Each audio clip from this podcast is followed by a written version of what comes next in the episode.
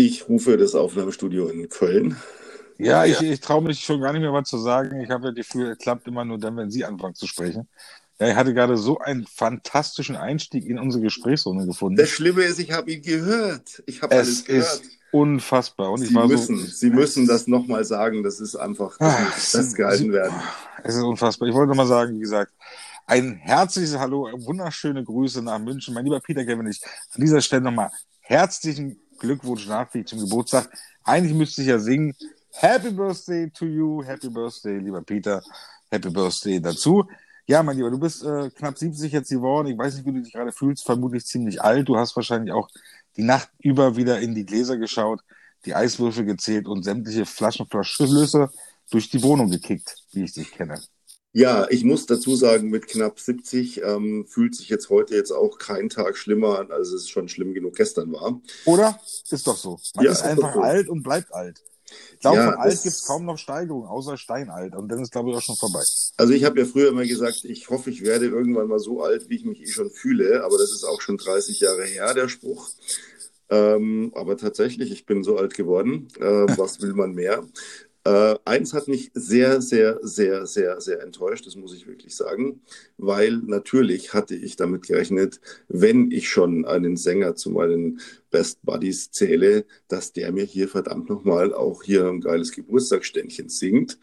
Ähm, es war keine, keine offizielle Einladung, habe ich auch nicht bekommen. Ich habe es auch wirklich ehrlich gesagt nicht gespeichert gehabt, dass Sie am 11.9. Geburtstag haben. An diesem wahrlich historischen Datum, am 11.9. Äh, ge geboren zu sein, also das ist ja schon eine Voraussehung sozusagen, was an diesem Tag alles passiert ist, geschichtlich festgelegt. Unfassbar. Also dass Sie Wollen einer von den Großereignissen sind, persönlich, die an diesen äh, ja, in diesem Datum halt das Licht der Welt erblickten, muss sagen, Wahnsinn. Natürlich Also, bin ich Sänger, natürlich bin ich käuflich. Sie wissen selber, wie das ist. Wir haben momentan Corona, die Geschäfte laufen nicht. Ich hätte mich darüber gefreut, hätten sie mir vorher Bescheid gesagt, dann hätte ich es wahrscheinlich nicht vergessen, so wie die anderen Sachen, die ich halt momentan häufiger Das vergesse. klang jetzt Denn gerade auch ein bisschen ich so, als hätte ich alt. Sie dafür bezahlen sollen, dass Sie mir ein Geburtstagsständchen singen. Nein, dafür nicht. Okay. Ähm, ich meine ja, es war 2001 ähm, das schreckliche Ereignis. Geboren wurde ich natürlich schon ungefähr 60 Viel, Jahre viel früher. vor. Viel, viel früher. viel, viel früher. Viel früher. Aber Ja. auch wenn Aber es ich, jetzt ich schon müsste jetzt mal googeln. Wahrscheinlich gibt es am 11.09. noch einige andere große Ereignisse. Franz Beckenbauer da, äh, hat auch Geburtstag am 11.09. Daran halte ich mich immer fest. Die Lichtgestalt. Kaiser Franz. letztens noch in der irgendwie er halt damals irgendwie ja das Geld verschoben hat. Er irgendwie Oh, ja, das ist. um Warum reduziert man Ach, Menschen der auf Sommernachtstraum das Böse? 2006. Äh, ich sag mal so, man hat es ja erklärt damit im Grunde, dass Franz Beckenbauer in ein Amigo-System, Amigo-System müssen Sie sich merken, kennen Sie ja besonders gut aus, ist ja genau Ihre Region Deutschlands, die das Amigo-System eingebaut hat. Sie sitzen des im, Amigo-Systems. des Amigo-Systems, ganz genau. Und daraus erklärbar, dass Herr Franz Beckenbauer in diesem System dermaßen verankert war, sozusagen das Unrecht gar nicht sehen konnte, weil um ihn herum genug Leute waren mit Einfluss, die immer wieder dafür gesorgt haben, dass dieses Unrecht gar nicht als solches gewertet wurde, sondern ach, das ist ja der Kaiser, das ist ja der Franz, alles ist gut. Also von daher, äh, äh, ja, wie soll man sagen, ist halt einfach, da kann, da kann man nichts für, ne? Manche Sachen äh, kann man nichts für. Ja, also äh, Ja. ich meine, er kann da bestimmt gar nichts dafür. Das ist so, wie ich ja auch nichts dafür kann äh, mit diesem 11.9., aber ich kann mich noch sehr gut erinnern an diesen Geburtstag. Ich habe eigentlich nie eine Erinnerung an Geburtstage, weil ich eigentlich meine Geburtstage gar nicht besonders hype und ich auch deswegen sie auf der Positivliste stehen habe, die mich gar Ich nicht, gar nicht erst nicht, sie gestern damit Alter sind, dass sie belästigt noch haben. ihre Geburtstage hypen sollten. Ja, ja, eben. Aber ich weiß, dieser, dieser eine Geburtstag, der ist also wirklich unvergessen, das muss ich wirklich sagen. Also das war eine Katastrophe im wahrsten Sinne des Wortes, auch was, äh, ja, komischerweise riefen ja damals noch viele Menschen persönlich an, weil es irgendwie, ich glaube, damals noch gar kein WhatsApp oder, oder sonst irgendwas gab. Und jeder, der anrief, war also nur so, alles Gute zum Guss. Hast du im Fernsehen gesehen das?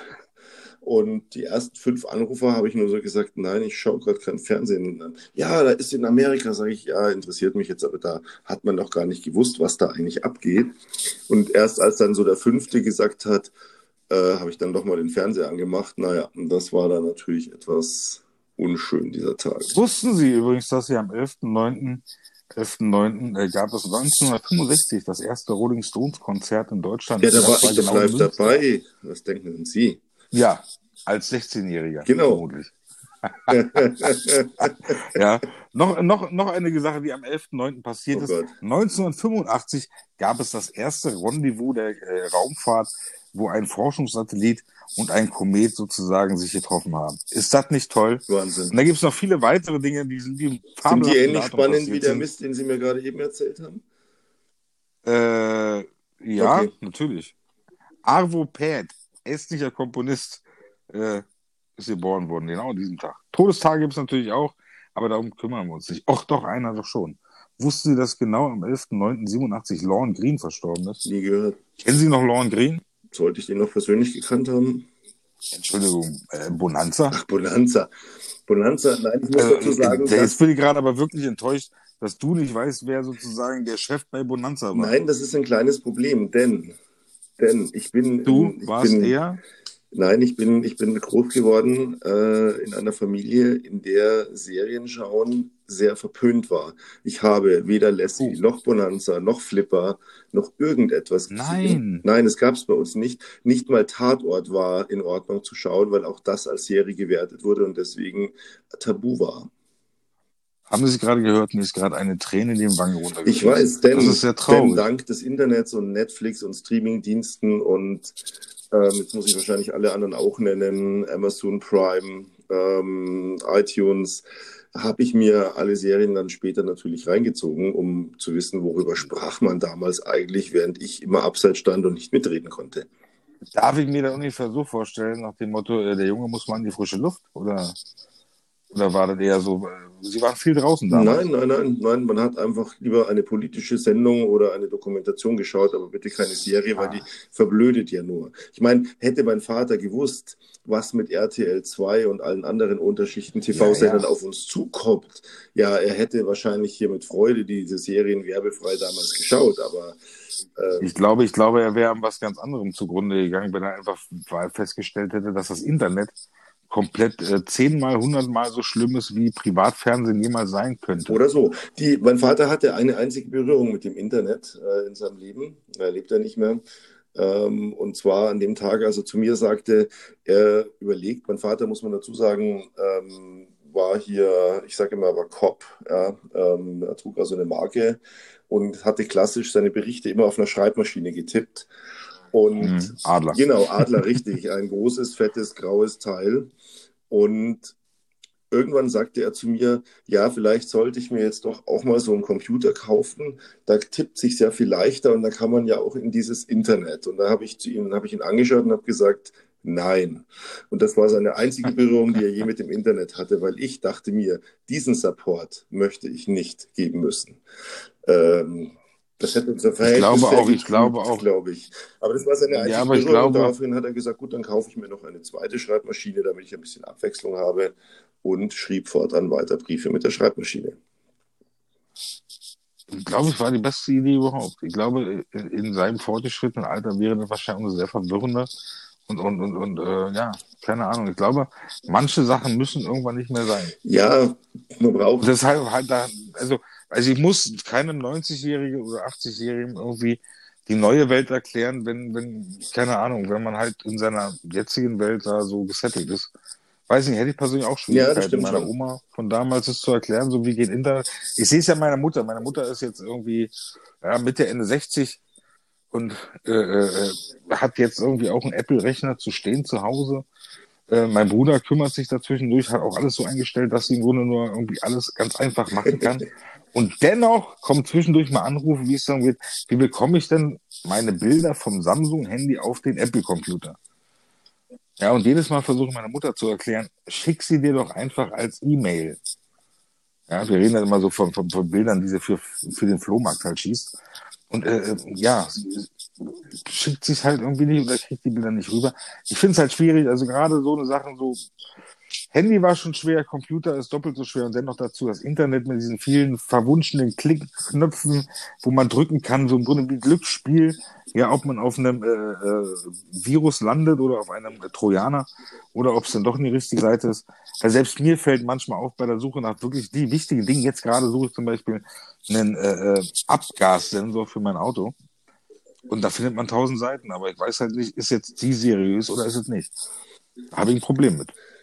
Ja, was ich mich in dem Zusammenhang öfter mal frage, was wird in 20, 30 Jahren kommen, womit ich mich dann nicht mehr bereit bin, auseinanderzusetzen an neuer Technologie?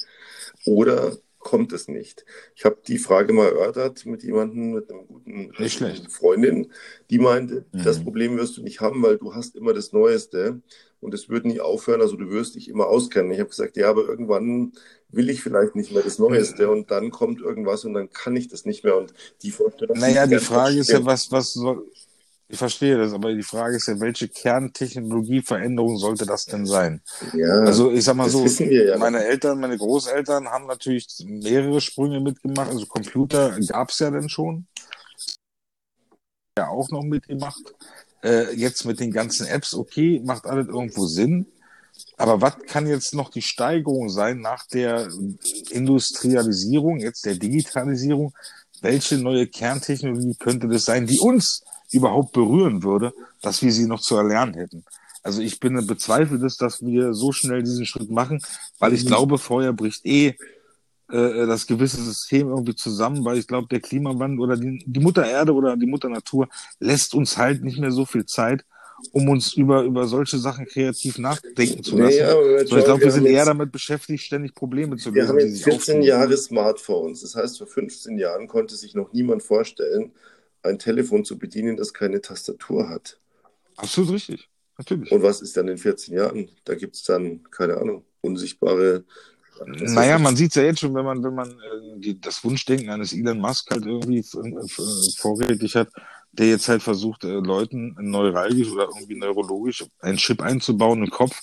Jetzt, wo alle jetzt auf Bill Gates rumhacken, kommt halt Elon Musk und sagt, irgendwie basteln uns einen Chip im Kopf, dann können wir uns damit irgendwie connecten und kein Aufschrei, ich lese kein Aufschrei. Das ist, was mich halt so wundert, warum ist Elon Musk der Typ, der das machen darf? darf es nicht machen. Ist man immer noch sauer wegen Windows 2000? Ich weiß es nicht. Wahrscheinlich. Also ich bin immer noch sauer wegen Windows. und, und, ich bin, und, ich bin, seit jetzt, glaube ich, ähm, zehn Jahren tatsächlich bin ich umgestiegen und ich bin immer noch sauer auf Windows. also, also mir tut der arme Mann ja wirklich, wirklich leid zwischendurch, weil ja, er versucht ja nur irgendwie sein Geld sinnvoll zu nutzen. Und trotzdem hackt man auf ihn rum und wie gesagt, andere, die ballern es halt raus und machen halt irgendwelche Showaktionen und, und, und äh, da findet man, ist alles cool. Also, ja, keine Ahnung. Was halten Sie von Tesla in Deutschland, Tesla in, in, in Berlin, Tesla-Werke, Tesla an sich? Ist Tesla die Zukunft? Ach, ich glaube, ich möchte jetzt gar nicht sagen die Zukunft. Ich habe einen ganz interessanten Artikel heute gelesen. Ja. Ähm, heute wurde ja der erste, ich kann es mir nicht merken, ID3, glaube ich, VW ausgeliefert, ja, richtig, der ja im genau. Prinzip der neue Volkswagen ist als Elektromobil. Ganz genau. Ähm, also praktisch das Elektroauto für jedermann. Und es hat so ein ganz sympathischer Mann abgeholt und hat gesagt, ja, wissen Sie, ich habe so 50 Kilometer in die Arbeit hin und zurück und ich habe eine Steckdose in der Garage, da kann ich die ja nachts laden und freue ich mich total. Und zwar so alles so ganz nett. Und dann hat dieser Reporter gesagt, naja, ähm, da gibt schon noch viel zu machen an diesem VW, weil der wäre ja verarbeitungstechnisch noch nicht so toll, deswegen ist er auch so günstig. Da ist ein bisschen der Wurm drin. Aber wir können mit dem netten Mann, der das Auto abgeholt, weiter hat, äh, weiter Ja, ja, ja. Ich, ich äh, habe den, sagt, hab den Faden nicht verloren. Wir, wir das nachher zusammen. Ich freue mich. Vielleicht ist ein kleiner kleiner Knick in der Aufnahme. Ich denke, unsere Hörer. Auch wir sind nur Opfer der neuen digitalen äh, Technik. Genau, von genau, daher genau. wird man uns das verzeihen. Passt ja auch gut, ne? wo ich gerade über Software rede, hat man mir scheinbar den Hahn abgedreht. äh, auf jeden Fall meinte der dann, die Software hat, hat VW auch noch nicht so gut im Griff und man muss halt jedes Mal in die Werkstatt für ein Update. Und bei Tesla, naja, die Verarbeitung ist American Style, also auch nicht so der Hit aber dafür sind die Autos günstig und die Software-Updates gehen dafür on, on air. Und ich glaube, dass wir alle eh ein bisschen spinnen mit unserem wahnsinnigen Qualitätsanspruch, den wir haben. Tesla gefällt mir insofern, weil die nicht, nicht lange brauchen. Der hat die Idee zu einem Auto und setzt sie um. Der sagt, okay, Deutschland ist ein großer Absatzmarkt für Autos und wir vertragen diese Konkurrenz hier durchaus, weil wir haben einfach einen Autoliebhaber und wir haben eine Vielfalt und warum soll jetzt nicht auch Tesla Autos bei uns kaufen? Oder eben sagen, gut, ich produziere in Europa und da suche ich mir das Land, das einen sehr hohen Qualitätsstandard verspricht oder ein sehr hohes Ansehen hat und dann baue ich eine Fabrik in einem Jahr und dann laufen da die ersten Milliarden Autos vom Band.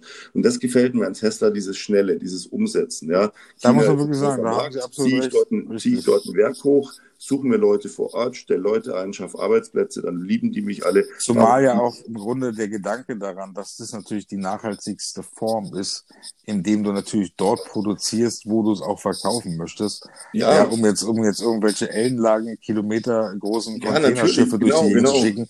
Du kannst nicht auf der einen Seite sagen, du machst hier auf Elektronik und auf, auf Naturschutz und auf der anderen Seite schickst du halt äh, äh ja mit, mit, mit äh, Schweröl fahrende Schiffe übers Meer, um die Dinge auszuliefern. Genau Von daher die, hat das schon, haben Sie recht, wenn Sie der Meinung sind. Ja, das stimmt schon. Die also deutschen Automobilhersteller haben ja auch Werke in den USA, weil USA ist ein großer Absatzmarkt, also produzieren sie Absolut, dort, natürlich. damit sie nicht rüberschiffen müssen. Das ist doch völlig in Ordnung. Also man, diese, diese Art Konkurrenz verträgt doch jedes Land, denn niemand ist ja gezwungen, das zu kaufen. Obwohl es natürlich da auch wieder so ist, natürlich, dass manche Modelle natürlich dann nur dort gebaut werden, denn aber auch wieder zum europäischen Markt hinübergeschifft werden.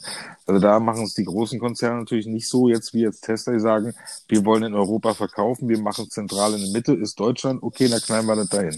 Mhm. Ja, äh, wie gesagt, mein großes Problem mit, mit der Elektromobilität ist ja eigentlich immer noch diese Lade, diese Ladesache. Also die Geschichte mit dem Aufladen dieser Autos. Ja, wenn wir da wirklich haben Sie alle hoffentlich gestern meinen Tweet of the Day gelesen, der genau dieses Thema, nee, vorgestern, der genau dieses Thema hatte.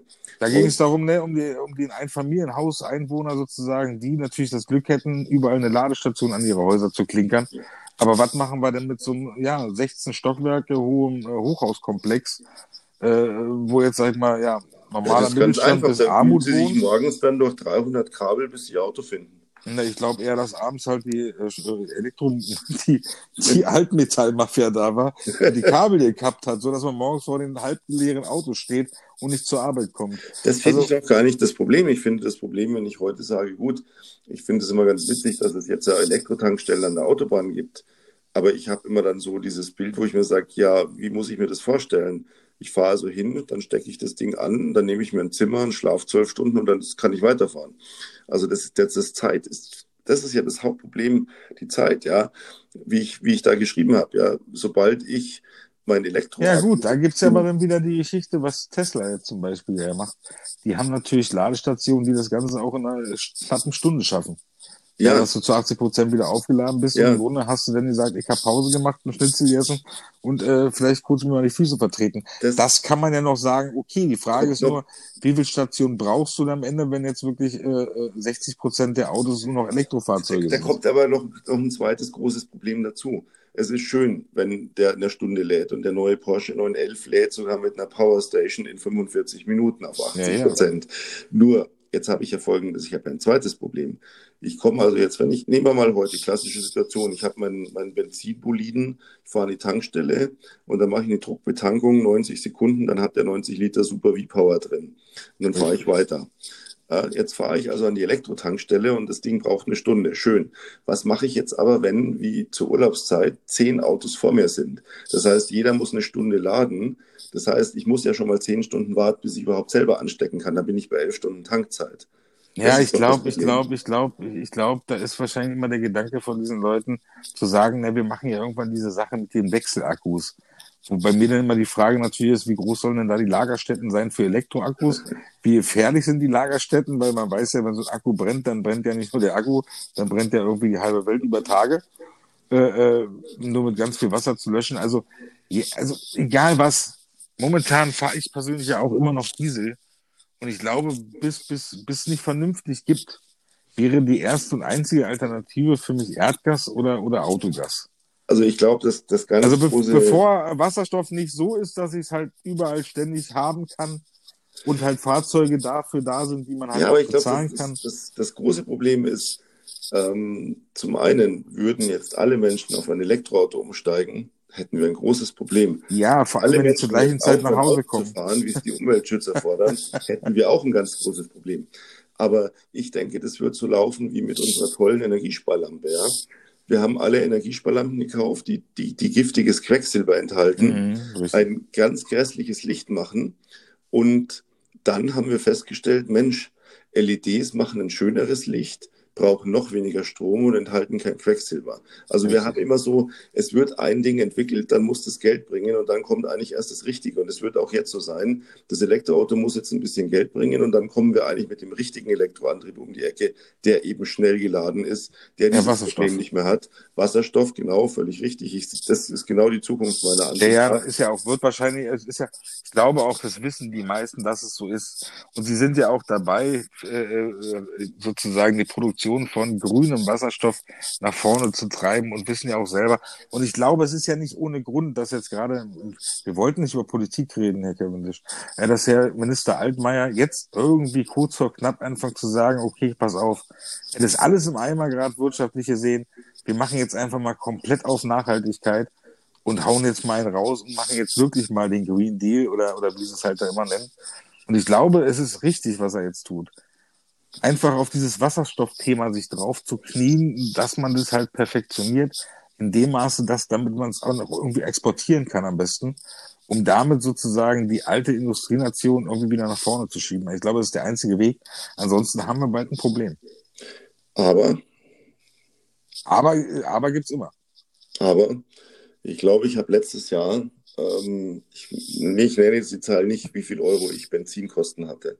Ach, da wollen wir nicht drüber reden. Das, das... Aber, aber ich habe dieses Jahr, glaube ich, gar keine, weil ich fahre einfach nur noch Fahrrad. Auch schön. Und habe festgestellt, das geht.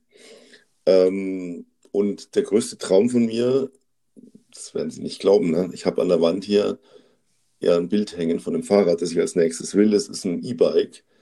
Ähm, mit dem kann man einfach, mit dem kann ich bis nach Italien fahren. Also es ist einfach nur genial. Und mhm. da ja unser Klima mittlerweile auch zulässt, ganzjährig fast schon Rad zu fahren, stimmt. sehe ich das alles total entspannt. Ist ja auch so. Ich sag mal so, die Entschleunigung, die stattgefunden hat, jetzt bei vielen Leuten, bei vielen Berufszweigen, die kann man ja weiterhin leben. Man ist ja trotzdem schnell bei allem durch die digitale ja. Komponente. Aber diese persönliche Mobilität, alles in Echtzeit und am besten noch vor zehn Minuten irgendwie zu schaffen, ist doch gar nicht zwingend. Für nichts. Genau. Das äh, haben Sie absolut recht. Also verstehen Sie da vollkommen und ganz, dass das im, im, Grunde eine Lösung ist. Von daher, ja, gucken ja. wir mal, ne? Auf die E-Bikes.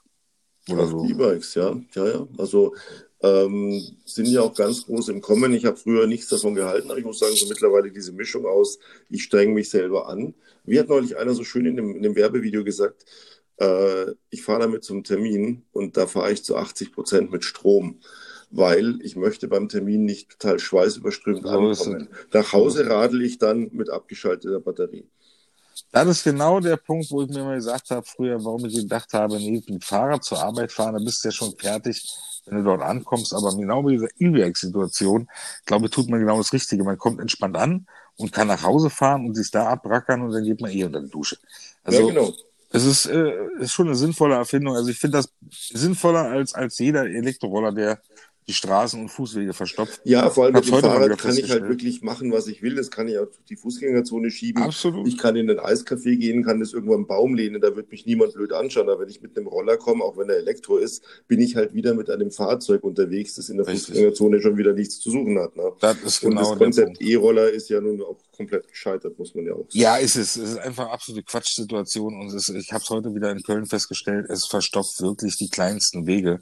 Und es sieht grausig aus und, und wie gesagt, Fahrräder sind hier schon das Problem. Aber die Dinger noch dabei, also ich weiß nicht, ob das so sinnvoll war, nur um so ein paar Startup-Leuten irgendwie ihr, ihr, Investment wieder irgendwie bezahlbar zu machen. Ja. Ich glaube, keiner von denen, glaube ich, jemals hat bis jetzt irgendein Profit daraus gemacht. Hm. Und ich glaube, die Umwelt, ja, ich glaube, die Umwelt freut sich darüber nicht so wirklich. Nee, also von meiner Seite immer ein Aus für die E-Roller. Zumal ich damit auch immer dicke Kinder fahren sehe und mich immer frage, ey, Gerade die sollten vielleicht eher mit dem Fahrrad fahren Ja. oder zu Fuß gehen. So, ja, ansonsten könnte man ja auch überall Elektrorollatoren hinstellen, Ja. so, damit die Leute sich dadurch durch die Straßen bewegen. Oder man macht doch einfach die komplette Welt als ein riesig großes Laufband. Also hier, ja, Ja. Laufband wie am Flughafen. Genau, Herrlich. hinstellen und alles wird gut. Alles wird gut. Einmal Genau. im Kreis um die Welt, alles wird gut. Supermarkt, Tankstelle, äh, Toilette, ja, abends Kneipe und dann ab nach Hause. Und das schön im Stehen. Wahnsinn. Ja, genau. Wahnsinnsvorstellung. Krass. Das ist ja noch besser als Running Sushi, ne? Running Sushi oder Sie meinen die, die, die Boote, Ja, da die da läuft ja rumfahren, das ne? Essen auf dem Band vorbei, so Schlangen. Muss ich aber sagen, mag ich sehr. Also ich gehe lieber bei Sushi, gehe komischerweise automatisch eher in solche, solche Restaurants hinein, als in eins, wo, wo der Sushi-Mann sozusagen auf die Bestellung hin erst macht. Ja, Ich also das bilde mir ich ein, es ist frischer, wenn es an dir vorbeifährt. Ja, also da, oder, oder es gibt eine Theke, wo ich einfach aussuche. Ähm, also ich bin auch kein Freund davon, das dann so zu bestellen, sondern dann wirklich so am, am Tresen abholen oder eben am Förderband runtergreifen. Aber dann kann man auch so individuell spontan entscheiden. Und Ja, jetzt habe ich der Punkt. Verdammt ich achte natürlich auf Sushi spontan. Ja, Sie sagen das gerade. Vor allem äh, gucke ich natürlich auch immer dann, nehme ich das vom, vom Band, was er gerade frisch raufgepackt hat, wo ich dann natürlich von ausgehen kann, dass es gerade frisch zubereitet worden ist. Ja. Ähm, ja, Sushi, es wäre jetzt eine Maßnahme. Vielleicht haben wir in der nächsten Woche irgendwas mit Fisch. Warum sind Sie jetzt so weit weg? Es wäre so schön, jetzt mit Ihnen Sushi essen zu gehen. Oder? Trinken Sie Ja. auch immer Cola zum Sushi? Nee, Was trinken Sie zum Sushi? na, Weißwein, was sonst? Okay. Fisch Ja. und Weißwein, das ist so logisch. Na, ich trinke immer eine Cola, damit der Fischgeschmack weg ist. Ach, Wahnsinn. Lieber Peter, ich wünsche dir an dieser Stelle einen wundervollen Abend, unseren Zuhörern einen tollen Sonntag. Ja, Ähm, ja, schaltet wieder ein, die Brunch Buddies, die zwei, die äh, einen an der Pfanne haben und vieles auf dem Kasten und nichts im, nichts im Portemonnaie. Doch. eins wollte oder? ich abschließend noch Ah ja, bitte noch. Lieblingsserie, all over, alle Jahre. Was ist die Nummer eins bei Ihnen? Ein Trio mit vier Fäusten. Wow, Wahnsinn, oder?